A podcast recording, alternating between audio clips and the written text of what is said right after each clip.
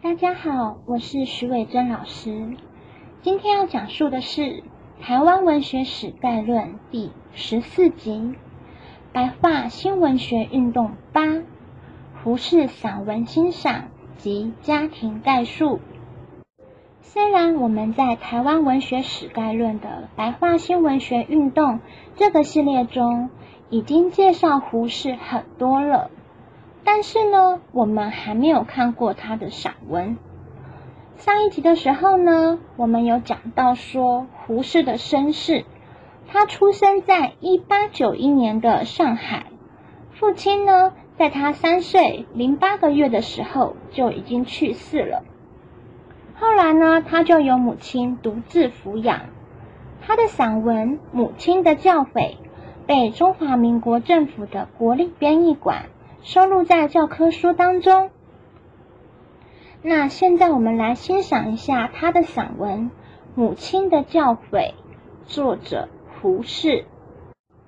每天天刚亮时，我母亲便把我喊醒，叫我披衣坐起。我从不知道她醒来坐了多久了。她看我清醒了。便对我说：“昨天我做错了什么事，说错了什么话，要我认错，要我用功读书。”有时候他对我说父亲的种种好处。他说：“你总要踏上你老子的脚步。我一生只晓得做一个完全的人，你要学他。”不要叠他的骨，叠他的骨呢，就是丢他的脸的意思，就是不要让他丢脸，要学他的爸爸这样的意思。他说到伤心处，往往掉下泪来。到天大明时，他才把我的衣服穿好，催我去上早学。学堂门上的钥匙放在先生家里。我先到学堂门口一望，便跑到先生家里去敲门。先生家里有人把钥匙从门缝里递出来，我拿了跑回去，开了门，坐下来念生书。那从这里呢，我们可以看到呢，胡适跟他妈妈就是在天几乎还没有亮的时候就起来了。胡适是比老师还要早到学校的。那他跟老师拿了钥匙去开这个学堂的门的时候，就坐下来先念生书。念生书就是先预习的意思。那我们看接下来的内容：十天之中，总有八九天是我第一个去开学堂门的。等到先生来了，我背了生书。才回家吃早饭，所以呢，他要先背书啊，还要先把书背好，才能够回家吃早饭。那我们现在都是吃得饱饱的去上学嘛，对不对？我母亲管束我最严，她是慈母，兼任严父，但她从来不在别人面前骂我一句，打我一下。我做错了事，他只对我一望，我看见了他眼里的眼光，便吓住了。犯的事小，他等到第二天早晨我睡醒时才教训我；犯的事大，他等到晚上人静时关了房门，先责备我，然后行跪或。罚跪或拧我的肉，所以我们可以知道呢，胡适的妈妈教训他是怎样教训他，是大庭广众还是把他关起来教训？就是说把他关在一个室内教训他，一方面是教训不是给别人看的，另一方面也是为了孩子留一个颜面在。那胡适的文章接着说道：无论怎样重罚。总不许我哭出声音来。他教训儿子，不是借此出气，叫别人听的。所以胡适他小时候就很会隐忍了。他从很小开始呢，他就不是那一种会哇哇大哭、大吵大闹的孩子。有一个初秋的傍晚，我吃了晚饭，在门口玩，身上只穿着一件单背心。这时候，我母亲的妹子玉英姨母在我家住，她怕我冷了，拿了一件小衫出来叫我穿上。我不肯穿，她说：“穿上吧，凉了。”我随口回答：“娘什么？老子都不老子呀！”在这里呢，胡适把“娘”跟“凉”的谐音用来回嘴，用来回他阿姨的嘴，因为他阿姨呢要给他穿一个小外套，可是他不肯穿。那胡适呢，他接着写道呢：“我刚说了这句话，一抬头看见母亲从家里走出，我赶快把小衫穿上，但他已经听见。”这句轻薄的话了。晚上人静后，他罚我跪下，重重的责罚了一顿。他说：“你没有老子是多么得意的事，好用来说嘴。说嘴呢，就是夸耀的意思。这也好拿出来讲的嘛。他的意思是这样子。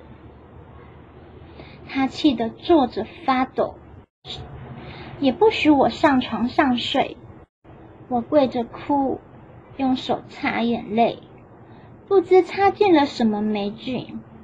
后来啊，足足害了一年多的眼翳病，医来医去总医不好，可见当时的卫生条件也没有很好，因为我们通常都洗完澡睡觉嘛，那上厕所前也会洗手，怕他。用手擦眼泪就擦进细菌来，然后眼睛就生病了。这样子，我母亲呢心里又悔又急，听说眼翳可以用舌头舔去。有一夜，她把我叫醒，真用舌头舔我的病眼。这是我的严师，我的慈母。我在我母亲的教训之下住了九年，受了极大极深的影响。我十四岁，其实只有十二岁零两三个月，便离开他了。在这广漠的人海里，独自混了二十多年，没有一个人管束过我。如果我学得了一丝一毫好脾气，如果我学得了一点点待人接物的和气，如果我能宽恕人、体谅人，我都得感谢我的慈母。这篇文章呢，是被揭录在胡适的著作《四十自述》里面。这一集呢，我们讲他的散文，刚好可以把他身世的背景呢做更全面的了解。一个作家的形象呢，在我们面前呢，也能够比较立体的呈现。上一集我们有谈到胡适的家庭，还有他跟台湾的缘分嘛？那我们现在再来补充一下他的家庭状况。胡适的父亲呢，胡传呢，原名守山。字铁花，号顿福，所以我们大家对他比较耳熟能详的名字其实是胡铁花。他曾担任台东直隶州的知州，于一八九五年的八月二十二日死于厦门。胡传呢，他的著作有《台湾日记》与《丙起》。那《台湾日记》与《丙起》这里面记载了。一些事情啊，那其中就有一件事情还蛮骇人听闻的啊。他写到说呢，汉人呐，因为有家人曾经被台湾原住民出草的时候猎手，就是说他的把他的头给砍掉这样子。于是这个汉人呢，他就去杀害这个原住民，还吃这个原住民的人肉来泄恨，就是还蛮特别的。他会记录一些台湾的当时的状况。那再来，我们要介绍胡适的母亲。胡适的母亲叫冯顺娣，她十七岁的时候呢，就嫁给胡适的爸爸胡铁花。当时呢，胡铁花已经四十九岁了，而且还死了两任的妻子。那呢，他就被一些人嘲笑他年纪轻轻啊，你嫁给一个老男人做田房。田房就是说呢。前妻死掉之后呢，这个男人续娶的妻子叫田房，但是呢，因为他妈妈呢想完成他爸爸盖新房子的心愿呢，所以就嫁过去了。后来他们结婚的时候呢，胡铁花就真的有帮岳父盖一栋新房子。所以说呢，他妈妈一开始嫁给他爸爸呢，是希望让他自己娘家的家人可以有更好的生活。那好景不长啊，二十三岁的时候呢，冯顺娣啊就开始守寡了。除了照顾本身的儿子，就是三岁零八个月的胡适之外呢，还要照顾胡铁花前妻的孩子们。大女儿呢大他十七岁，大儿子大他两岁，二儿子跟三儿子都只小他四岁而已。那冯顺娣呢，他是被欺负的。但他都是很坚强的忍耐着。胡适的大嫂呢、二嫂呢，都会说很不好听的话来刺激他。那胡适的五叔呢，就污蔑他妈妈跟别人有染。那冯顺娣呢，他就请家中的长辈啦，来跟五叔一起对峙。最后呢，五叔才愿意下跪承认是自己的错，还他清白。胡适在十四岁的时候呢，离家求学。冯顺帝在胡适面前没有掉过一滴眼泪，反而呢要他专心念书，不要常常想着要回家哦。胡适留学美国的时候呢，冯顺帝一度病重，几乎没办法起床的程度。他就请照相馆的人呢，来家里照了张相，保存起来。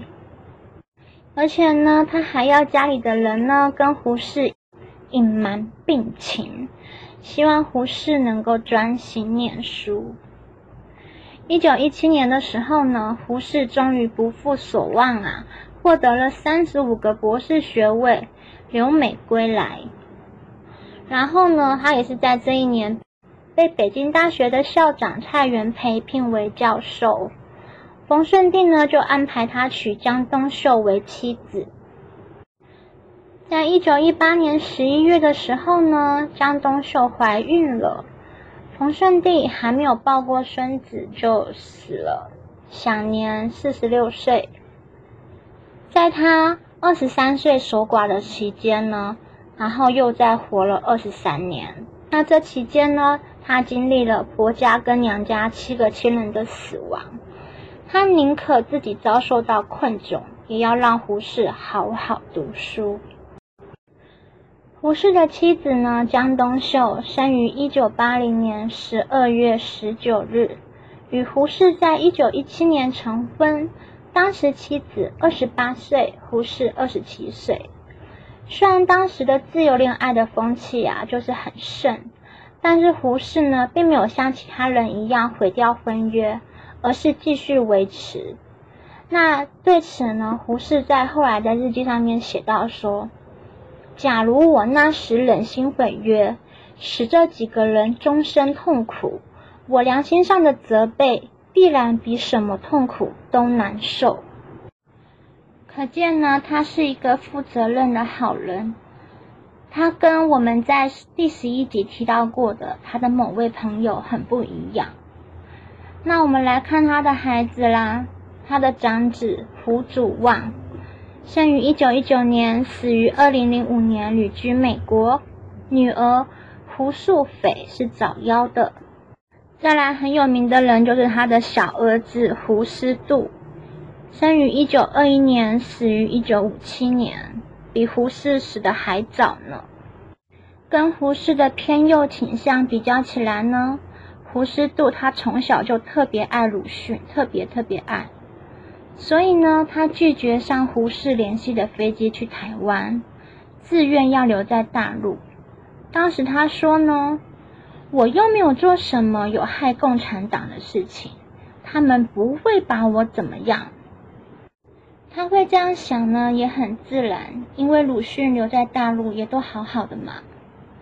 那我们在上一集有讲到说呢，在一九五四年的时候开始呢，大陆就在开始斗争胡适了。那胡适度呢，为表示忠心呐，他就主动宣布跟胡适断绝父子关系，还把父母留下来的财产啊、文章啊、书籍啊，通通交出去或是毁掉。后来呢，胡适度就被分配到唐山铁道的学院担任马列部的历史讲师。在一九五七年的时候呢，中共反右运动的时候呢，因为胡适度他想要入党，然后呢就积极主动的提出一些关于教育改革的建议啊。可是呢，好景不长，他的建议却让他被定义为右派分子。